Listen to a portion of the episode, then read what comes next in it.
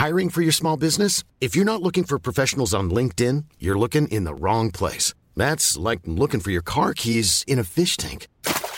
LinkedIn helps you hire professionals you can't find anywhere else, even those who aren't actively searching for a new job but might be open to the perfect role. In a given month, over 70% of LinkedIn users don't even visit other leading job sites. So start looking in the right place. With LinkedIn, you can hire professionals like a professional. Post your free job on linkedin.com/people slash people today.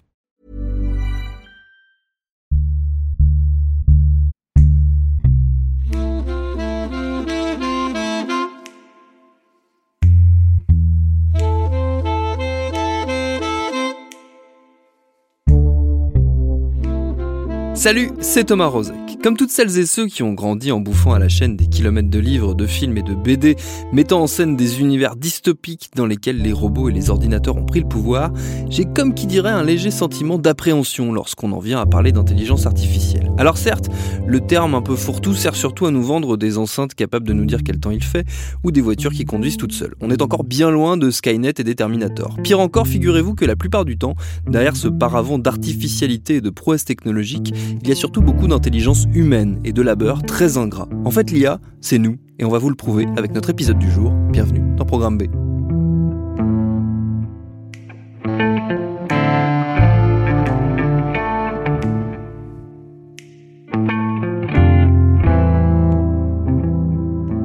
démarrer cette réflexion, je suis allé à la rencontre de mon confrère Sofian Fanen. Il est journaliste pour le site Les Jours où il écrit notamment sur les usages numériques. Il signe en ce moment une série d'articles sur les coulisses de l'intelligence artificielle et les petites mains qui permettent aux géants du numérique de nous vendre les révolutions de demain. Ces ouvriers du web, on les trouve notamment sur une plateforme Amazon Mechanical Turk qui, comme son nom l'indique, appartient à Amazon. Alors c'est quoi précisément? Eh ben Ça, je laisse Sofian vous l'expliquer.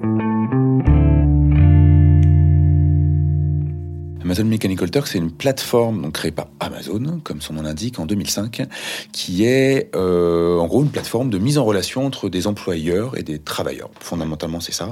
Euh, Amazon a créé cette plateforme à l'époque. euh, Ils cherchaient à dédoublonner leur euh, leur magasin en ligne quand ils ont commencé à vendre plus que des livres et même avec les livres, ils avaient déjà un problème. Et notamment quand ils ont aussi accueilli d'autres vendeurs tiers, etc.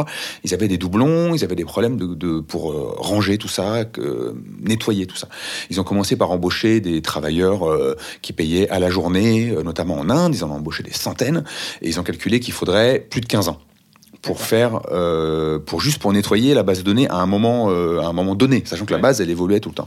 Et donc ils ont retourné le truc et ils ont créé une plateforme où n'importe qui avec un compte Amazon pouvait se mettre à travailler euh, contre au début des bons d'achat sur Amazon, puis un petit peu d'argent et travailler notamment à nettoyer cette base et ça a pris moins de trois ans avec plus de 15 000 personnes qui ont travaillé certains beaucoup, d'autres très peu, et ils ont comme ça nettoyé la base de données d'Amazon. Et alors ça continue sur Amazon Mechanical Turk, Amazon est présent pour ça. Et euh, Amazon a ensuite ouvert cette plateforme de mise en relation de, de, de travailleurs à qui veut. Et donc on peut aller sur Amazon Mecha- Mechanical Turk et faire travailler euh, donc des gens inconnus, des gens qu'on ne connaît pas, des gens qui sont euh, aux États-Unis, en France, en Inde, et euh, qui vont réaliser des tâches extrêmement diverses, euh, typiquement euh, faire de la retranscription de, de tickets de caisse. Il y a beaucoup de retranscription de tickets de caisse. Il y a beaucoup de euh, retranscription de cartes de visite, par exemple. Il y a beaucoup, et il y a beaucoup de choses que, euh, qui sont des choses qu'on pense pouvoir confier à un ordinateur, Ouais. mais qu'un ordinateur fait pas bien ou euh, avec trop d'erreurs pour que ça soit valable. Par exemple Par exemple, voilà, les, les, les cartes. euh, moi, j'ai- fait un travail parce que je me suis inscrit donc, sur Amazon Ouais. Mechanical Turk comme, comme travailleur lambda. Et euh, je me suis retrouvé à faire, euh, à devoir marquer les bords de vieilles cartes, cartes euh, 18e, 19e, voire même plus anciennes que ça, scannées. Et les, les bords étaient assez, assez bien marqués, mais des fois, euh, la côte, euh, il y avait des montagnes, des, des, c'était des côtes de l'Oregon. Et euh, il y avait les, les montagnes, la côte, etc., qui, qui débordaient un peu en dehors du cadre de la carte elle-même. Et n'importe qui, avec deux yeux, peut voir que oui, là, c'est le bord gauche, bord haut gauche, haut droit, etc. Donc, il fallait marquer avec des, des, des carrés de couleurs, c'était très bête. Mais effectivement, on comprend pourquoi un humain le fait très facilement, parce qu'on comprend que, bah là, oui, ok, en fait, le mec qui a dessiné, il s'est amusé à dessiner la montagne qui continue Ouais. sur 3 cm en dehors de la carte parce qu'il trouvait ça joli, mais très concrètement, la, la- la carte, elle s'arrête. Par contre, un ordinateur, lui, pour lui, en fait, il voit pas où, ça s'arrête parce que c'est pas normé. Un ordinateur, on, lui dit, bah voilà, euh, si A égale A, il n'y a pas de problème, il comprend. Mais si A égale A plus euh, B, bah en fait, il comprend pas que c'est quand même A. Et du coup, il faut, euh, bah, il faut de l'humain. Et ce que ce qu'Amazon propose, en fin de compte, c'est de monnayer le sens commun de l'humain. Le sens commun, c'est ce qu'on a tous, on ne sait pas vraiment le définir, c'est notre euh, fond culturel euh, qui nous rapproche. On a un sens commun entre, Français de France, euh, les Allemands ont un autre sens commun, mais un Allemand qui habite en France va, se rapprocher du sens commun français, etc. etc. Et comme c'est des choses comme ça qu'on sait, qu'on sait faire, qu'on comprend, on comprend pourquoi on fait ce choix quand on fait partie d'une même communauté, et c'est ce qu'Amazon vend sur Amazon Mechanical Turk en bonne partie. Tu disais, tu t'es inscrit sur euh, Mechanical Turk. Qu'est-ce qu'il a fallu donner, fournir comme, euh, comme info à, Amazon? Alors c'est très basique. J'ai eu de la chance parce que euh, ils ont refermé la plateforme pour les Français. En fait, Amazon Mechanical Turk est ouvert pour les Américains et ensuite ça va, ça vient selon les pays. pour les Français, au moment où je me suis inscrit, c'était ouvert. Ça s'est refermé depuis. Je ne savais pas, d'ailleurs, j'ai découvert plus tard. Euh, il faut pas grand-chose. Hein. Il faut un compte Amazon. Il faut un nom, prénom, une adresse euh, physique. Et c'est tout. Alors en plus, je me suis inscrit sous un faux nom parce que j'avais pas envie qu'on me repère ou que voilà que les choses soient euh, flagrantes comme ça. Je voulais opérer comme journaliste, un peu euh, un peu caché. J'ai trouvé un faux nom. J'ai trouvé une rue dans une ville où je n'habite pas, euh, une rue qui existe hein, avec un numéro qui existe, mais en tout cas j'y habite pas du tout. Et c'est tout. Il faut ensuite cocher une case disant qu'on n'est pas citoyen américain et donc on n'est pas soumis à, aux impôts américains. Et à partir de là, Amazon s'en moque, mais totalement. On pourrait faire tout ce qu'on veut. On pourrait blanchir de l'argent. Euh, bon, c'est un peu compliqué de blanchir de l'argent avec Amazon Mechanical Turk parce qu'on gagne 2 euh, ou 3 dollars par, euh, par heure, maximum peut-être 20 dollars par heure en bossant comme un chien. Donc blanchir de 20 dollars par, par heure, c'est pas très valable. Mais voilà, on peut vraiment. On peut, on, peut, ne pas le déclarer en tout cas. On peut ne pas le déclarer. Et puis surtout, on voit à quel point Amazon se contrefout bien de, de ses employés. C'est-à-dire vraiment, il n'y a pas du tout, du tout, du tout, du tout de, de, relations hmm. euh, et d'intérêt et de travail. D'ailleurs, Amazon est absolument absent. Euh, c'est marqué Amazon Mechanical Turk, point. Et ensuite, il n'y a aucun mail pour contacter quiconque. Mm. Il n'y a pas un mail, pas un numéro de téléphone, rien. Quand on a un problème avec un employeur, on peut rien faire. Euh, Amazon peut suspendre un compte. Il y a des gens qui se font suspendre leur compte, etc. Parce qu'ils ont été mal notés, euh, dénoncés par un employeur ou je ne sais pas. Je ne sais pas ce qui s'est passé. Ils ont aucune, il y a, aucune procédure pour euh, pour faire une, une, une, réclamation, ce qui pose problème parce qu'il y a des gens qui travaillent à plein temps sur cette plateforme désormais. Et donc voilà, on est vraiment livré à nous-mêmes et ça commence par l'inscription elle-même, euh, où euh, vraiment euh, on peut s'inventer un personnage avec un faux compte Amazon et puis c'est parti. Oui, c'est une dérégulation complète et totale, on va dire, du, travail. C'est même le cynisme, on va dire, du truc est poussé jusqu'à l'extrême, parce que rien que le nom du turc mécanique, c'est quelque part une référence un peu cynique à, comment au turc mécanique du XVIIIe siècle. Oui, et euh, pour, pour, le coup, on peut pas enlever à Amazon que le cynisme est affiché. Euh, et d'ailleurs, euh, Jeff Bezos, euh, c'était en 2000, 2016, lors d'une conférence, a proposé le terme de ce que je disais qu'ils vendent du sens commun. Mm. Et ils, vendent le sens commun de, de l'humain, notamment pour enrichir et tester les intelligences artificielles. Et Jeff Bezos a inventé le terme d'intelligence artificielle artificielle. Donc on est dans un cynisme total. Mm. le turc mécanique, c'est c'est un automate au 17e, qui jouait aux échecs et qui était censé être super fort aux échecs. Il mm. pouvait battre n'importe qui et effectivement, il battait n'importe qui. Donc l'automate bougeait tout seul. il était déguisé en turc. Euh, voilà, on était vraiment dans la, représentation raciste euh, de, l'époque. Euh, il avait son, son, son, son, enfin, c'était vraiment, il, il, avait l'habit, etc. C'était vraiment catastrophique. Et en fait, on a découvert plus tard que cet automate était une, une, arnaque et qu'il y avait quelqu'un caché dans l'automate. Alors selon les versions, c'était euh, une personne de petite taille, c'était un enfant, c'était quelqu'un qui avait perdu ses jambes. Enfin voilà, de toute façon c'était quelqu'un qui pouvait tenir dans la boîte en dessous et qui faisait bouger les pièces d'échecs avec des aimants en fait euh, de, qui voyait dessous. Il faisait bouger comme, bouger comme ça les, les pièces d'échecs. Et en fait donc c'est la métaphore de la machine qui, qui cache en fait un travail humain bête et méchant, mm. mais un travail humain qui est, euh, qui est euh, rabaissé, mm. qui, et qui est caché, anonymisé et qui est qui n'est pas du tout respecté. Alors que celui qui, faisait vraiment le travail dans le, dans le turc mécanique, c'est la personne qui était à l'intérieur de l'automate mm. et qui jouait effectivement aux échecs et qui jouait bien parce qu'il a battu quand même des, des très grands joueurs de l'époque. donc cette personne qui tenait dans cette boîte arrivait à jouer à l'envers en plus par en dessous et à battre des maîtres d'échecs à l'époque. C'était fort.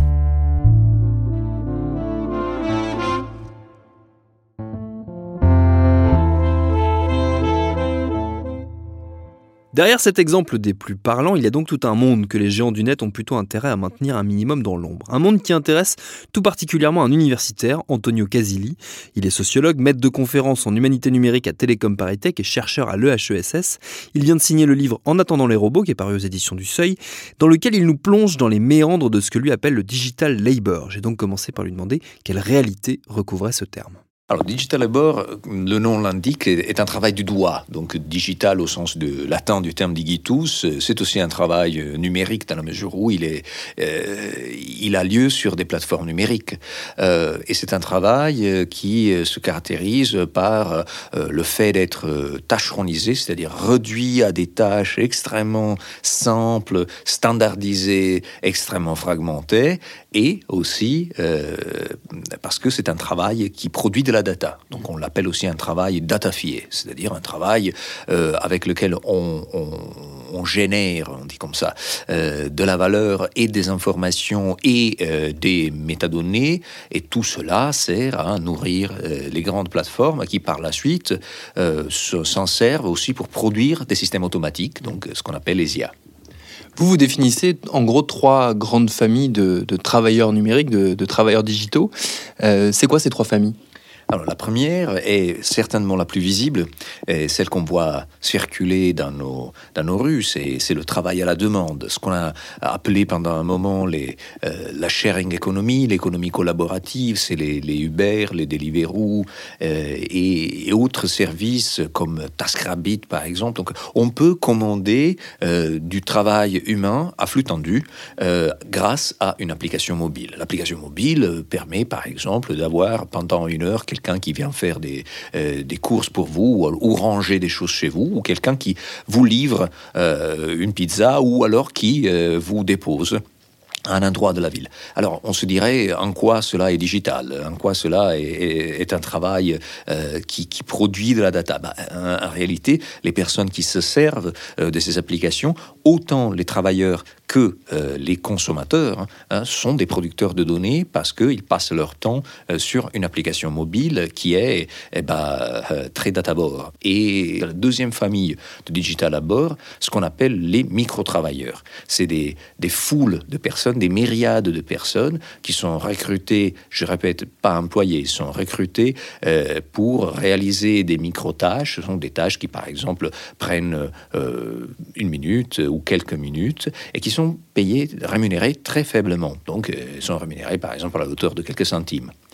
Et donc, à la limite, on se pose tout de suite la question de qui est prêt à réaliser des tâches comme ça. Et donc, euh, il y a énormément de, données empiriques qui attestent du fait que euh, souvent, c'est des personnes qui sont résidents ou ressortissants de pays, des pays en voie de développement ou des pays émergents la Chine, l'Inde, mais aussi, si on va voir du côté des pays euh, en voie de développement, le Venezuela, euh, l'Indonésie, euh, Madagascar, par exemple, pour le côté francophone, sont des, bassins de micro-travailleurs. mais il ne faut pas non plus penser que, nos pays sont à l'abri de ça.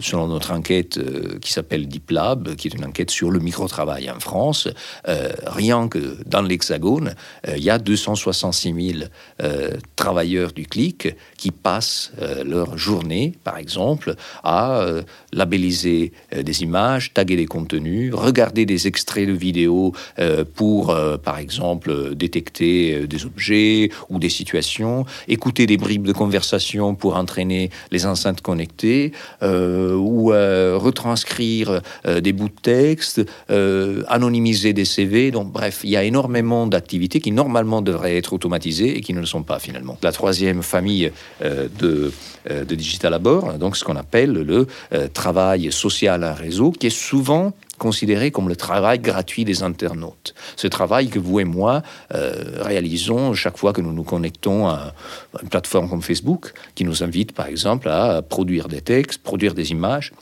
ou alors quand on va sur Amazon, euh, Amazon le catalogue, le catalogue se nourrit euh, de nos commentaires, de nos notes, euh, ou alors YouTube ou Reddit, bref, toute plateforme qui, bah, d'une part, cherche évidemment à stimuler la participation et en stimulant la participation, bah, incite aussi à produire des contenus, mais c'est pas les contenus qui, qui, sont intéressants.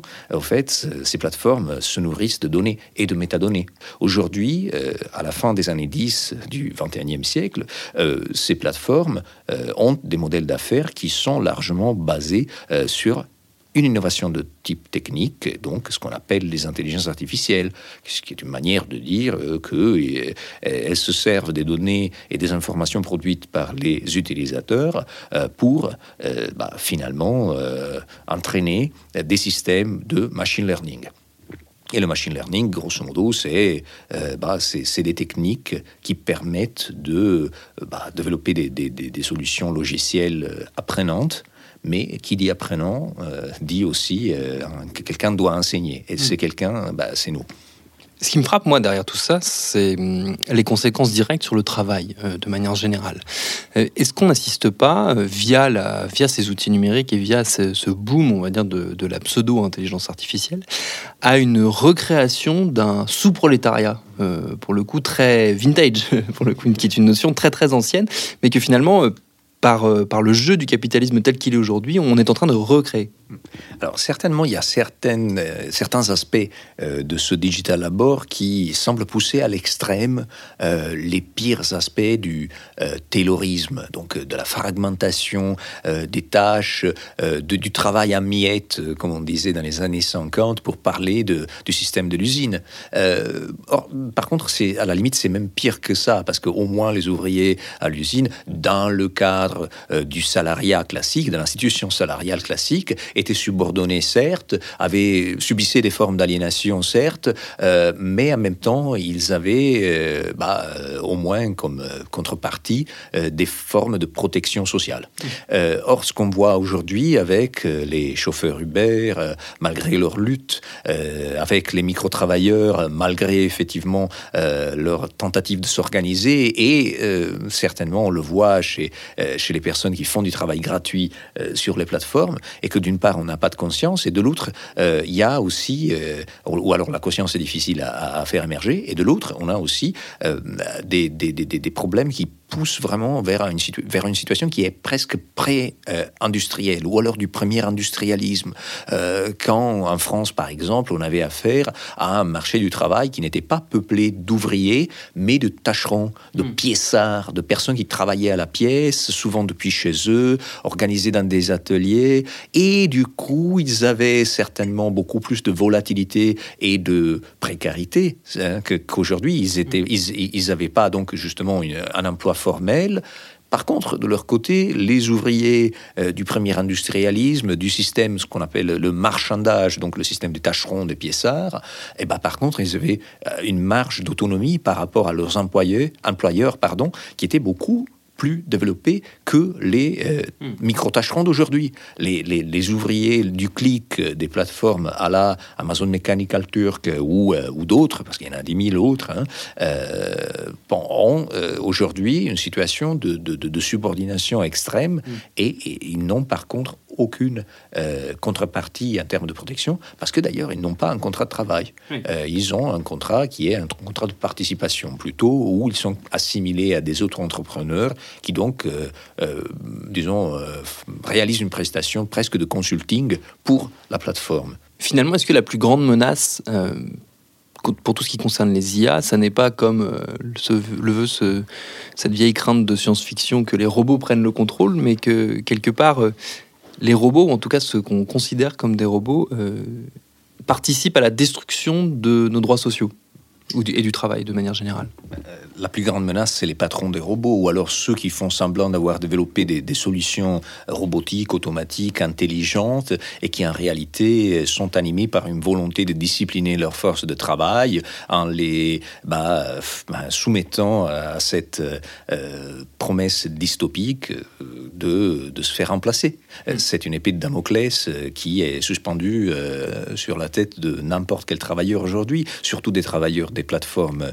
euh, numériques qui euh, déjà sont recrutés avec euh, disons, la, euh, disons le pacte implicite qu'ils travaillent pour euh, préparer leur mm. propre, euh, leur propre départ ou leur, leur propre remplacement. Ils sont en train de scier la, branche sur laquelle ils sont assis, ou alors du moins c'est ça qu'on veut leur faire croire. Le problème principal est que tant qu'on est confronté à ce type de rhétorique, ces travailleurs n'ont pas de, d'incitation à s'organiser. Et ça c'est un problème principal en termes d'émergence, comme on le dit parfois avec avec des termes un peu jargonnants en politique, bah, un problème en termes de constitution de classe, donc un gros, et, même de, composition des luttes. Euh, à quel moment on arrive à identifier que euh, un chauffeur Uber, un créateur de contenu sur YouTube et un modérateur euh, de, je sais pas, Facebook partagent le même destin professionnel? Mm. Comme à un moment, dans les siècles passés, on est arrivé quand même à développer une conscience du travail qui a fait en sorte qu'un avocat et un paysan et un ouvrier, ils, ont pu dire, bah, nous, on est des travailleurs alors que leurs conditions de vie, leur rémunération, leur, euh, leur, encadrement contractuel étaient bah, souvent incomparablement différents. Alors aujourd'hui, on est face à la même situation, sauf que ces personnes-là, donc les microtâcherons, les, les, producteurs de données en général, les, ouvriers du clic, n'arrivent pas à se voir comme euh, bah, une force sociale. Et donc une force sociale qui, euh, aujourd'hui, euh, peut être euh, bah, effectivement euh, un interlocuteur et, parfois un contradicteur euh, de la seule rhétorique qui semble être hégémonique, dominante aujourd'hui, qui est la rhétorique des producteurs de l'intelligence artificielle, des artificiers de l'intelligence, qui continuent à, nous proposer des drones, des, algos intelligents, des systèmes de reconnaissance visuelle, sans nous dire, ou alors en invisibilisant continuellement euh, bah, la contribution humaine. Euh, on nous dit c'est un robot et on oublie de dire que ce robot est entraîné chaque minute, encore aujourd'hui, euh, par des personnes. on nous dit c'est un algorithme et on oublie de dire qu'il y a quelqu'un qui calibre en temps réel cet algorithme ou quelqu'un qui a passé des mois et des années à calibrer cet algorithme.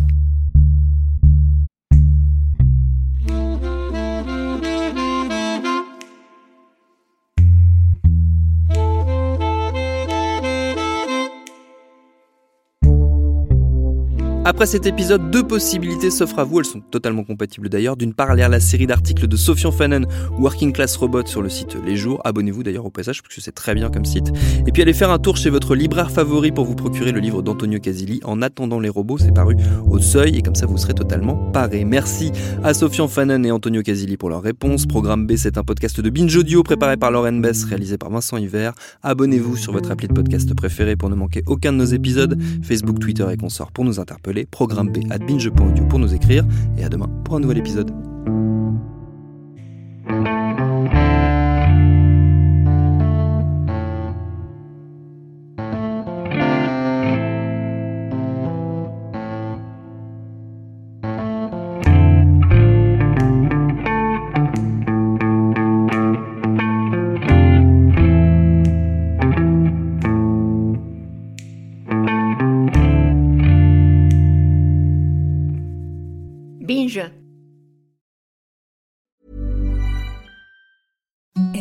Softest sheets you've ever felt. Now imagine them getting even softer over time. That's what you'll feel with Bowl and Branch's organic cotton sheets. In a recent customer survey, 96% replied that Bowl and Branch sheets get softer with every wash. Start getting your best night's sleep in these sheets that get softer and softer for years to come. Try their sheets with a 30-night guarantee. Plus, get 15% off your first order at bowlandbranch.com. Code BUTTERY. Exclusions apply. See site for details.